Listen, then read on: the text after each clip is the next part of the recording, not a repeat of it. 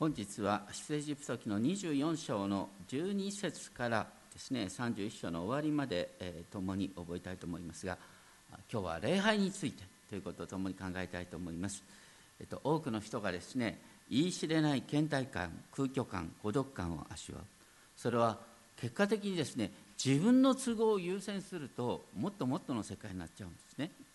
えー、真に畏敬されるべき方を知ることなしに命を懸けるに値する喜びも生きる意味も見出すことができなくなってくる。礼拝においてですね、えー、人間的に見ると矛盾すると思える要素が絡まってくるんですけれども近年のですね礼拝についてですね、えー、保守的な人は最近の礼拝はあまりにも人間的な営みになっている、ね、神を恐れる本当に罪ある人間には近づきがたい聖なる神を礼拝するっていう恐れが足りなくなってるんじゃないかって、えー、警笛を発する人がいます。一方でですね近年の礼拝改革を導いてこられた方々はですねイエス様は当時の本当に社会の底辺の人に寄り添ってくださった。だからいつもですねこの御言葉そしてそれを理解するっていう理性的な行為以上にですね感性全体で神を礼拝する。そしてそういうためのですね雰囲気づくりだとかですねそういう霊的な流れっていうのも大切にしなきゃいけないということを強調します。一見対立するように見えますけれども両方とも真実なのかなと思います。24章の12節からですね31章の終わりまで見ると一つのことが見えてくるんですね。それは何かというとまず24章12節では、えっと、神様がですねモーセに向かって山にね登れそこに40日40夜いなさいと。でなんでかっていうと神様がモーセにですねこの神の見教えを書いた10回の石の板を授けるからということなんですね。そして31章の終わりを見ると主ご自身が神の指で書かれた石の板をモーセに授けられたって書いてある。だからね24章の12節石の板を預ける。31章の終わり石の板を授けられた。でねこの契約の石の板を入れる場所それが聖女、ね、幕屋なんです。だから全てはこの契約の石の板にかかっているんですね。神様がですねあの私たちのところに降りてこられるということはあの とうもないこと。今日一番最初に詩篇18編を購読から始めましたけれども神様が近づいてくるときに、ね、氷と火の炭氷と火の炭ってのは同居できるのか。もう本当にですね不思議なですね現象が起こるんだよそして主がシナイ山に降りてきた時ですね山が溶鉱炉のように震えた、ね、全山が激しく震えて雷と稲妻と角笛の音が響いていた。そういう中で主は私はあなた方の真ん中に住む。でもねそのための条件があるんだって言うんです。25章8節、ね、彼らが私のために聖女を作るなら私は彼らの中に住む。だから神様のお住まいを作るなら私は真ん中に住むよって神様はおっしゃる。じゃあ神様はそんな住まいが必要なのかって。それそうじゃなくて、ね、神様が私たちと同じレベルで降りてきた時に私たちの側で本当に神を恐れるっていうことがなくなってしまうからなんです。あの現代のしばしばですね誤解は神様はどこにでもいる。いや神様は偏在すると。いやそれはそうだよだけど聖書はそういう書き方してないんだよ。神様はある場。ですからこう生徒の交わりの中である場に特別に強く臨在するっていう表現があるんです。でここでもそうなんです私のために聖女を作るなら私は彼の中に住む。25章8節。そして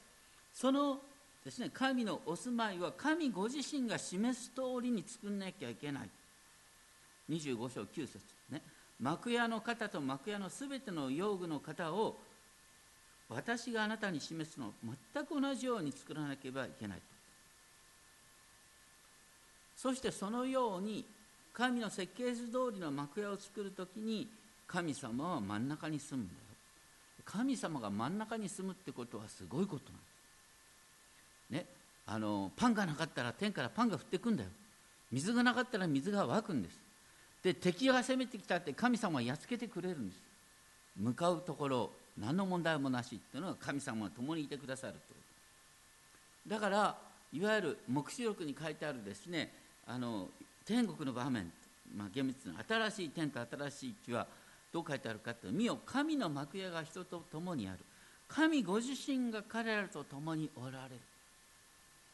そして目の涙をすっかり拭い取ってくださる。もはや死もなく悲しみ叫び苦しみもない。なぜなら以前のものがもはや過ぎ去ったからである。以前のものってのは現在の状況なんですけれども神様は、ね、私たちの中に確かにいるはずなんだけども実は私たちの態度の問題もあって本当に神様の臨在がよくわからない場っていうのが結構あるんだ。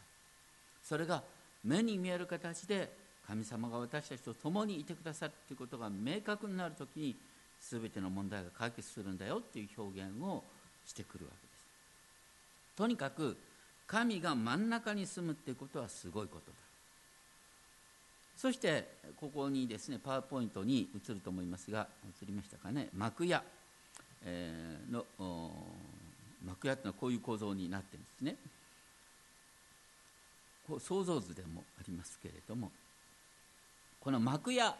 の中に入っている中心は十の言葉石の板。で 次に進めていただいてですね幕屋のですね、中心部分に入っているのがこの契約の箱。この中には十の言葉の石の板が入っている。そしてそのですね契約の箱の中で特に大切なのは蓋の部分。蓋の部分。これ贖いの蓋って呼ぶんですね。この贖いの蓋っていうのはあのこう2人の天使みたいな姿ね。これ不思議なんですが顔は人間の顔なんですね。で体はライオンのようなんです。で翼を持ってて実際はこの翼よりも大きかったと思うんですけれどもとにかくこのですね贖いの蓋全体を覆っている。そして今日の出エジプト記25章22節によるとですね主はそこでですねこの贖いの蓋の上からモーセに語りかけるって言って贖いの蓋の上から語りかける。すなわち証の箱の上の2つのケルビムの間からケルビムの間そしてえ、蓋あるでしょ？この空間から語りかけるんだよってこうすごいすごいなんか物理的な地理的な感覚ですね。どこでもいるっつうんじゃなくてこっから語るんだよっつってんだよ。だからこの贖いの蓋が備えられるっていうことはですね神様が罪人の真ん中に住んで罪人に対してご自身の御心を示してくださるってこと。なんです、ね、これまではモーセはですね神様の御声を聞くために山登りしなきゃいけなかったね。市内山って結構高いんだ僕一度登ってみたいけどもとにかく、ね、普通の人はなかなか登れね、えー、ところがこの幕屋幕屋を作ってですねこの契約の箱を作ってこの贖いの蓋を作るとここから語ってくださるからモーセは山登りしなくてもよくなるの。だけど同時にね要するに神が人間と同じレベルに降りてくるっていうことで私たちが神を恐れるってことを忘れちゃうからだからこういう幕屋の施設っていうのは必要になってくる。ちなみに贖いの蓋っていうのはですねあの 新約でもとっても大切なポイントなんですけれどもローマ人の手紙3章25節にですねあの神はこの方を贖いの蓋として公に示したいうふうに訳すことができる。3章25節ローマ3章25節はまあ、現在の新海訳でも多くの訳でも「なだめの供え物」っていう訳が使われてるんですけれども最近の学者はですね、えー、このヒラステリオンっていうのは供え物じゃなくて、えー、テリオンっていうのはやっぱり場所を指すんだよな。だからここは贖いの蓋と訳すのはやっぱり一番直訳で分かりにくいかもしれないけどそう訳すべきだ。なぜならヘブル書9章5節では同じ言葉が食材害食材の蓋と書いてある。実際にそうなんです。だから、ね、言ってることはイエス・キリストが贖いの蓋だって言ってるんです。イエス・キリスト贖いの蓋っつったって普通の人にはピンとこないよね。だけどこの旧約の流れからすると贖いの蓋っていうのはあの年に一度ですね大祭司が血を携えてきて年に一度だけここに入ってそしてあの動物の生贄の血をそこに注ぐんです。でそこで主があ対面してくださる。だから贖いの蓋っていうのは神様との出会いの場なんだからイエス・キリストが贖いの蓋となってくださったっていうことはイエス・キリストがね要するに神様と私たちとの隔ての壁を取り除けてくださったっていうことを指しています。そして次にですねあの進めてください、えー、今度ですねあのこう聖女の中に作られる一つの部品としてですねパンを置く机っていうのがあるんですね。パンを置く机。これは あさっきの贖いの蓋っていうのはあこうなんだ契約の箱っていうのは結構大きいんですね。幅が1.1メートル。ね。幅と高さが66センチってね1.5キュービット1.5キュービット66センチっていうのは大体このね生産台の高さぐらいですな、うん、それがこの幅と高さ。で長さが1.1メートルっていう感じになっていました。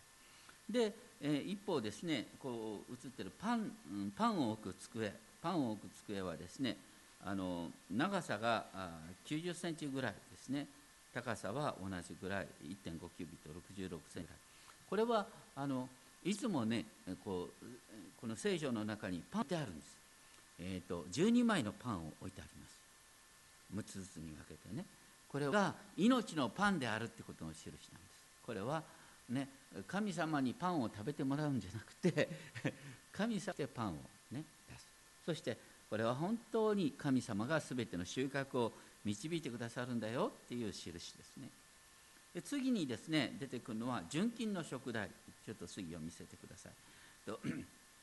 これはですねアーモンドの木を表す7つの灯火皿を持つですね純金の食材、ね、この大きさはどれぐらいかわからない。とにかく夕方から朝までですね会見の天幕の中を照らし続ける。灯火を灯し続けるってね。えー、でサムエルさんがですね、えー、夜にわたってですね灯火を守ってたとかいうのありますよね。そういうですね、あの、一晩中ですね、えー、灯しておくということですね。これはあのエデンの園にあった命の木のシンボルであったと言われます。主ご自身が命の光であるということの印になります。でこれらの後にですね25章 40, 40節よく注意してあなたが山で示される型通りに作れ、ね、あくまでも神様が命じる設計図通りに作んなきゃいけないよってことなんですね。そしてあのこれらの器具全部ですね金のですねこう覆い金箔を塗るような形になってるんですけれどもとにかく最高の材質でしかもそれはですね皆が心から進んで捧げるもの奉納物からだ。決して強制徴収するんじゃないもう私たちの場合もそうですね。私たちこうやって街道を立てたけれども誰からもさ割り当てなんかしてないんだ。ね、あの割り当てなしにみんなが本当に進んで捧げたことによってこういう街道を立ってるわけですね。で次にですねあの幕屋の構造をですねちょっと映していただきたい。幕屋。これはですねあの4層の構造になってるんですね。一番内側はですね上質の布であのケルビムの模様。さっきのですね翼を持ったですね、えー、天使のような存在。そのケルビムの模様が織り込まれている。一番内側が一番輝いたものですね。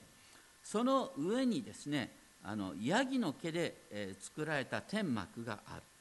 る。その天幕の上になお赤くなめしたお羊の皮の覆いがあって。でそのさらに上にジュゴンの皮の覆いがかけられるって形で4層の構造になってるんですね。で、えー、ここでもですねあのあなたが山で示されたさざめの通り幕屋を立てなければならない。となってくる。そしてあのそのですねいわゆる構造部分はアカシア材で次移していただきたいんですがアカシア材でですね骨組みの構造こう一辺あたりの木の大きさっていうのは全部決まってるんですね。であの これによって幕屋の大体の構造が決まってくるんですけれども、えっと、次にですねこう幕屋の全体の構造をもう一度見せていただきたいんですけれどもこの幕屋ってのはどのぐらいの大きさかっていうとねいや感動的なことなんですね。それはあの幕屋の幅あ長さ、ね、長さはあのー、13.2メートルぐらいなんですね。えー、実はキュービットについて諸説があってですねどれぐらいかっていうのは正確に分かんないんですがまあ1キュビットがですね44.5センチだとするとですね、えー、この幕屋の長さってのは13.2メートル。この街道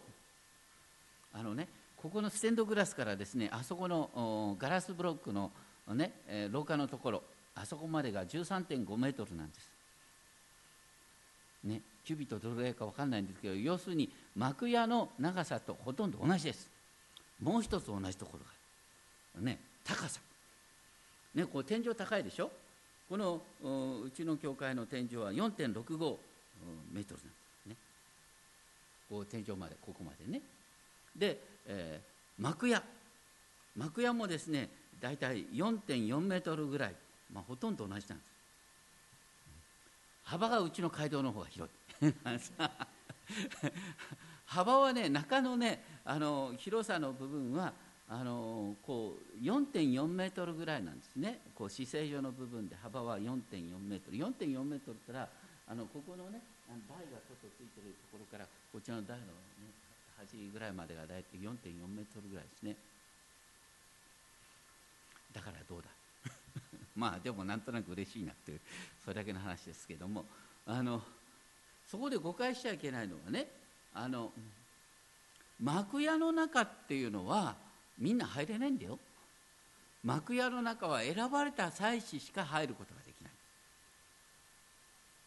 しかも死聖所の中なんていうのはもう大祭司が年に一度しか入れない。幕屋の中っていうのは何かっていうと基本的に神様のお住まいなんです。神のお住まいとして作られてるから人間入るスペースじゃない。だから神様だけが入ってそして祭司がですね1人2人入るだけのスペースですからねあのこの街道も1人2人入ればいい。そうじゃなくてですねあのここで、え、すごい秘密がある。新約においてはですね私たちは祭司なんです。私たちはね王である祭司聖なる国民神の所有とされた民ね万象聖句ずっとここのところに書いてありますね私たちは王である。祭司なんですだから私たちは祭司としてこれね幕屋と同じようなスペースの中にこうやって入ってきてる。んですしかも死聖所に入る。のは年に一度だけ大祭司が血を携えて入る。このことについてですねさっき読みましたけどヘブル人の手紙10章19節20節にはこう書いてある。私たちはイエスの血によって大胆に誠の聖女に入ることができるのです。イエスはご自分の肉体という垂れ幕を通して私たちのためにこの新しい生ける道を設けてくださったのです。この幕屋でですねあの幕屋の中の3分の1の奥のスペースは死聖所といって、ね、大祭司が年に一度しか入らない箇所ですけれども私たちはイエスの血によって大胆にこの、ね、幕の中にまで入ること死聖所にまで入ることができるんですよってことなんです。死聖所の幕ってこれすごいもん。これは本当に、ね、普通の人は絶対入れない。入ると死ぬっていうところなんです。私たちはイエスの血によって大胆に誠の聖女に入ることができるってことはすごいこと。じゃあその生贄の血はどこのところでですね生贄はほふられるのかって言って次にちょっと進んでほしいんですけれども祭壇のねあこの幕屋をですね包むですね構造っていうのがあるんですね。それはあの仕切られた庭があるんです。この庭は結構大きいんですね。これは長さが44メートル。ね44メートル。幅が22メートルぐらい、ね、でもここは基本的に生贄をほふる。幕屋の外の庭の部分っていうのは生贄をほふるための場所なんです、ね、だから生贄を持ってきた人が、ね、誰でも入れるんじゃなくて、ね、普通の人はこのこの掛け幕の外からですね生贄が燃やされる様子を見て生贄の祭壇っていうのはあのちょっと次見せてほしいんですけれどもこれも結構大きいんですね、えー、長さ幅ともにですね2.2メートル高さが1.3メートルとても大きいものです。そしてですねあの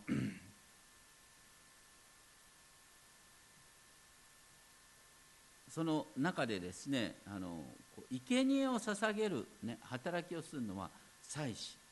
特にですね大祭司ですけれどもあの次を見せてほしいんですがちょっとですねこの絵をこの中に入れようと思ってちょっと潰してしまってあのもうちょっとスラッとした絵だったんですけれどもとにかくですね栄光と美を表す聖なる装束を着た大祭司ね。この大祭司の衣服の中心はエポデ。エポデというのはこう肩からですねこう吊るした前掛けのようなものですね。これはすごいね高価なもので作られてるんです。で肩掛けの部分にもこう宝石が作られてるんですね。でこれはあの大祭司っていうのは神様の栄光神様の清さを表すからこのような高価な特別なものを着るってことですね。それとともにあのこの中で中心はですね裁きの胸当てっていうのがあるんですね。この裁きの胸当てはですねこの胸の部分ですけれどもここにですね12の宝石のですねあの挟んだ胸当てを作っていくんですね。なんで12の宝石かっていうと神様の目にですね一つ一つの部族が高価で尊いってことを表してるんです。みんなが宝物だよってことなんですね。そしてあの28章30節はアロンが聖女に入る時には裁きの胸当たにあるイスラの子らの名をその胸の上に乗せ絶えず主の前に記念としなければいけない、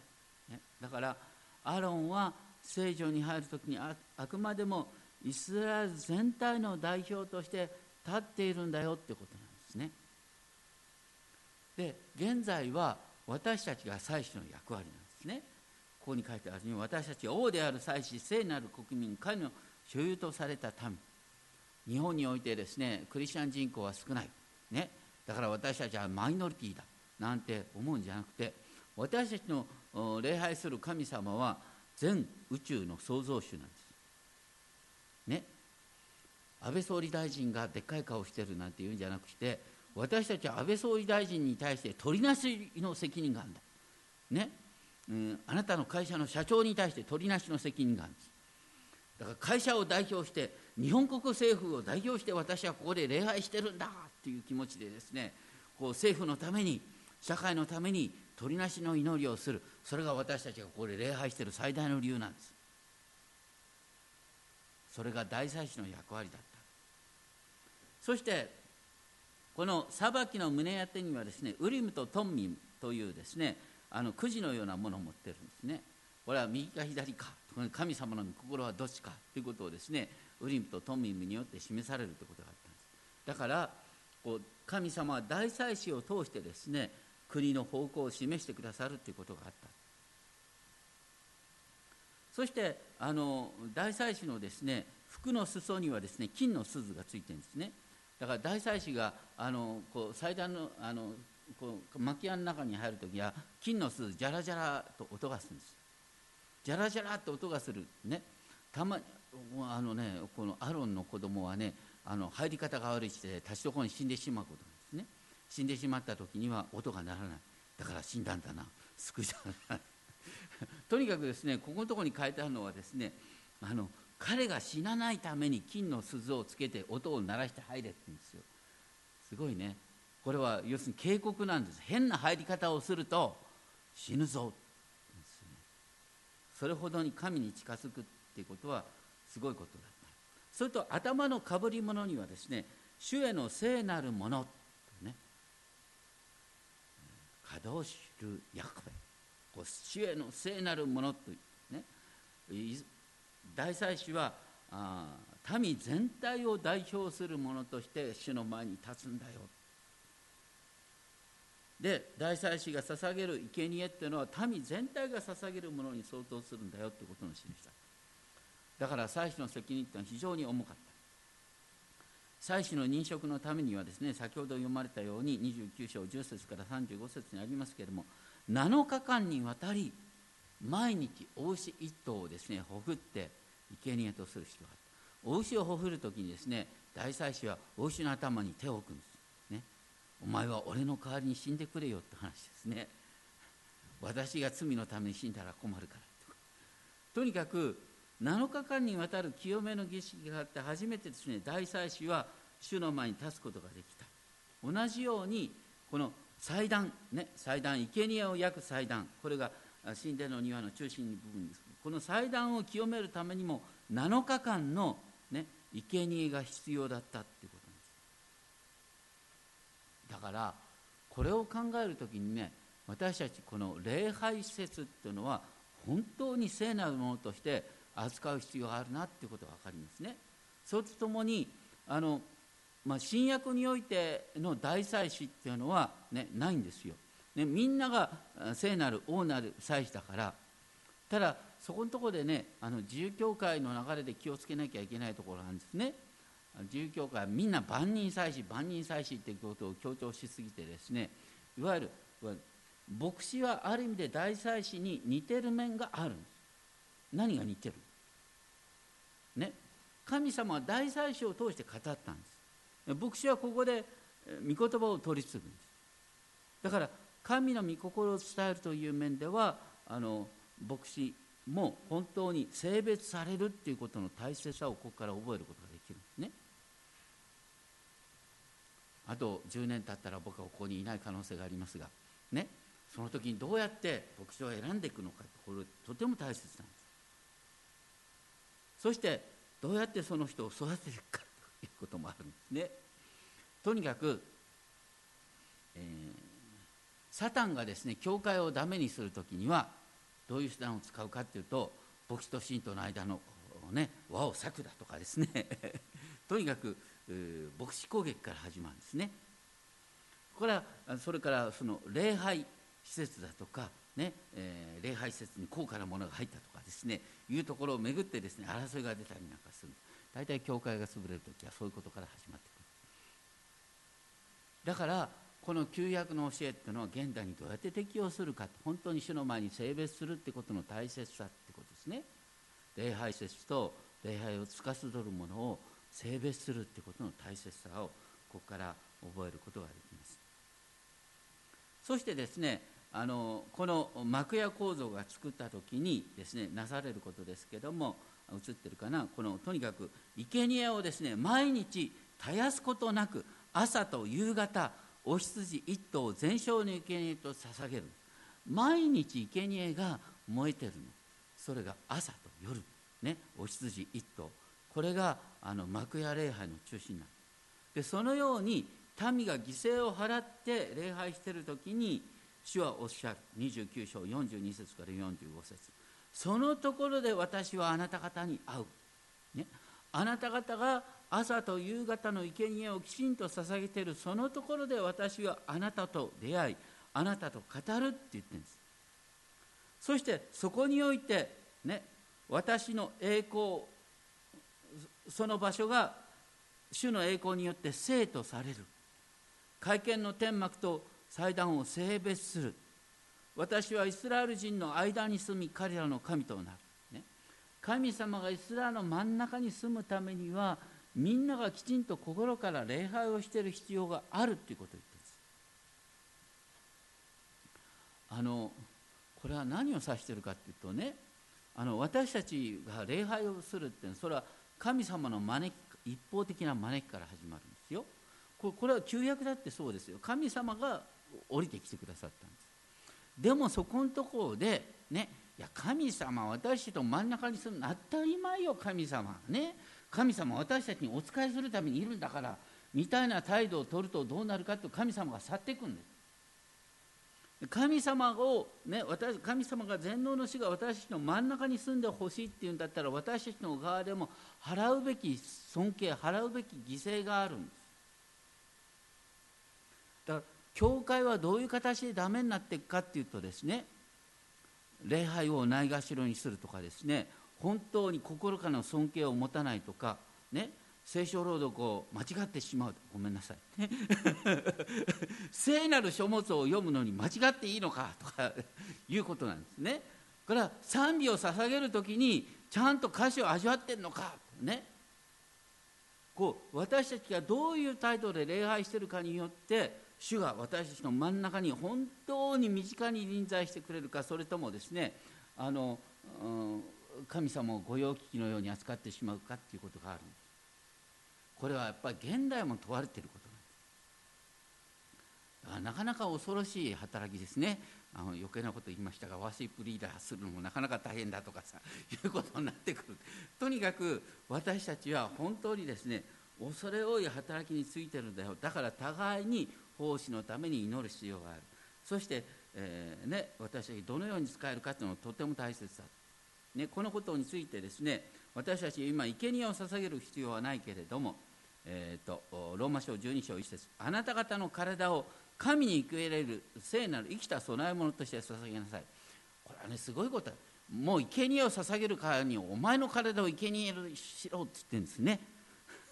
生贄なんか代理は聞かないんだ。あなた自身の体を生贄として捧げろっていうこと書いてあるんですすごいね。だから私たちは本当にですね聖なる恐れを持って神に近づく必要があるんだよってことですね。で次に出てくるのはあの次に移る30章あとですね香を炊くための段。台、えー、これね香段香を炊くための台。これ、ね、高さ90センチぐらいですね。でここでですねあのこの香を炊くための台はあのちょうどさっきの姿勢所との幕、ね、仕切りの幕屋のすぐ手前に置いたんです。でここで香りの高い香を毎日炊くんです。これは生徒の祈りであるって書いてあるんですね。香を炊くっていうことは、ね、これも祭司の役割だったんです。絶やさず香を炊く。だからあ、ね、私たちが絶やさず主に向かってお祈りをするということがある。が最後に出てくるのがですね旋盤っていうのはこれはあの祭司がですね会見の天幕に入るために手と足を洗うんですね。汚い 汚いかこれですか清めないまま聖女に入ると死ぬって書いてあるんですね。死なないためにちゃんと洗ってから入れ、ね、とにかく神様に近づくのは命がけなんです。私たちがですね本当にあの 礼拝をするっていう時にあのやっぱりね身近に、えー、分かりやすくカジュアルにっていうね、えー、それをねちょっとこう気をつけなきゃいけない。言ってることは私たちは感性で生きてるからだからその感性を大切にそれに寄り添うような形で、ね、人々が集まりやすいようにっていうのはとても大切なんですけどもでもここで礼拝する人を中心的な、ね、私たち信仰者っていうのは基本的に神を恐れるっていう態度を持って礼拝しなければ礼拝に参加した人が本当に礼拝っていうことの意味を分かることができないっていうことなんですね。幕屋検察全体をですねあの命ずにあたって神様がまず何とおっしゃったかという25章8節で彼らが私のために聖女を作るなら私は彼らの中に住む。神のために聖女を作った時に神様が真ん中に住むと言った。が贖いの蓋は何のためにあるかって贖いの蓋からね神様はそこでモーセに語ってくださった。もう山に登らなくてもよくなった。ですね。そしてそのようにみんなが主を礼拝している時に私は会見の天幕と祭壇を性別する。私はイスラエル人の間に住み彼らの神となる。また彼らは私が主彼らの神であることを知るようになる。だから神様が近づいてくださったから私たちは近づくことができるんですけど私たちの側でも神様に対する恐れを持って近づくっていう姿勢がないと本当に神様を身近に体験することができないんだよっていうことを言って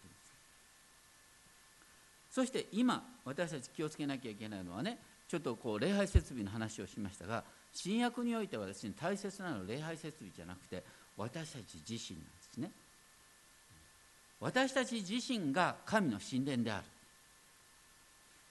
ね、昔みすぼらしい建物だったけどもそれでも神の神殿だ、ね、それは私たちが聖なるものがそこに集うことによって神殿となるんだ私たちはいろんなあ汚れを持っています。しかし主ご自身が私たちの中に住んでくださる、ね、創造主である創造主の霊が私たちのうちに住むことによって私たちを真の礼拝者として整えてくださっている。じゃあ今現代の私たちが捧げる生贄は何か。とね捧げる生贄は、ね、ヘブル書13章の15節16節に書いたんですけども皆をたたえる唇の果実。賛美の生贄。それこそが捧げる最高の生贄だ。賛美の生贄。いや私は音楽の賜物がない、ね、でも賛美の生贄の中心は歌うことじゃないんです。賛美の生贄の中心は主の宮沢を証しすることなんです。主の宮沢を証しするものにメロディーをつけたのが賛美の、ね、いわゆる賛美歌とかワーシップソングなんです。でも中心は主の宮沢を証しするってことなんです。だからね音痴だと全然関係ないんです。もっとねこの私たちの礼拝の中で、えー、証主の宮沢を証しするって証の機会を増やしたいと思います。これが私たちが捧げる最高の生贄だ。賛美の生贄。ね。ともう一つある。それは何かというと善を行うこと良いことをすることと持ち物を人に分けること。現代的に言うと献金をするってことですね。だから私たちはねこう礼拝する時にちゃんとですねあのこう性別するお金を用意してきてるのか。ね。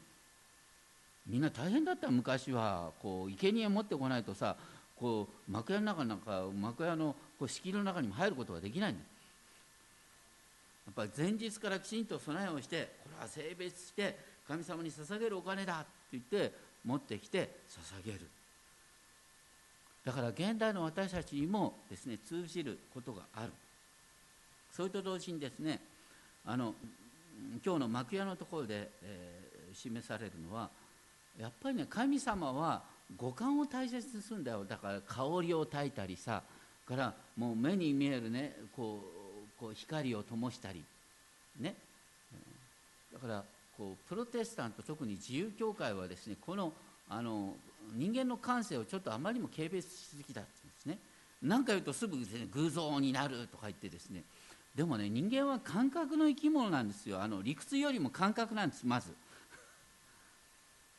だから理屈よりも感覚の面でですね私たちがどのように主を味わうか大体生産式自体もこれは目に見える言葉なんです口で味わう言葉なんですねそのようにしてこの幕屋礼拝の延長の中で私たちは礼拝をどのように、ね、人間の感性を本当に主を恐れるということをどのように表現するのかということを私たちはもうちょっと学んだ方がいいと思うんですね。カトリックの儀式を見るとちょっとまじない的だななんてね、プロテスタントとしては思っちゃう、まあ、それは確かにそうだと思うんですね。あんまりまじない的になるのもなんなんですけども。でもやっぱりこの神の清さを表すさまざまなこう光沢だとか、ね、目に見え見せるだとか光を灯すだとかですね。いろんな形のこう考え方があるのかなと思います。そして私たちが何を言うの礼拝において主を聖なる方として扱う主を聖なる方をとして恐れを持って礼拝するってことは自分自身を大切にすることになる。んですなぜなら私たちは神の形に創造されているから。神の形に創造されているものが神を第一としなくなるとね、えー、獣と同じになるんです。私たちは神を第一とするっていうことを知ることによって私たちは本当に神の形として高価で尊いものとして生きることができるんだよっていうことを覚えたいと思います、ね、うちの教会ではワーシップ、ね、心から本当に神様に栄光を期するワーシップそれから祈りの交わりフェローシップそして私たちが神の子供として使わされるsonship、ね、この3つのシップ worship fellowship sonship そういう形で私たちは神を神として崇めながらこのように遣わされていくんだよということを覚えたいと思います。お祈りをしましょう。天のお父様今日は幕屋の構造から共に学ぶことができました。本当に神の幕屋は聖なる神ご自身が作られた聖なる場所です。本当に一人一人が心からの尊敬を持ってこの幕屋を整えそして神を礼拝する時に神は真ん中に住んでくださると約束してくださいました。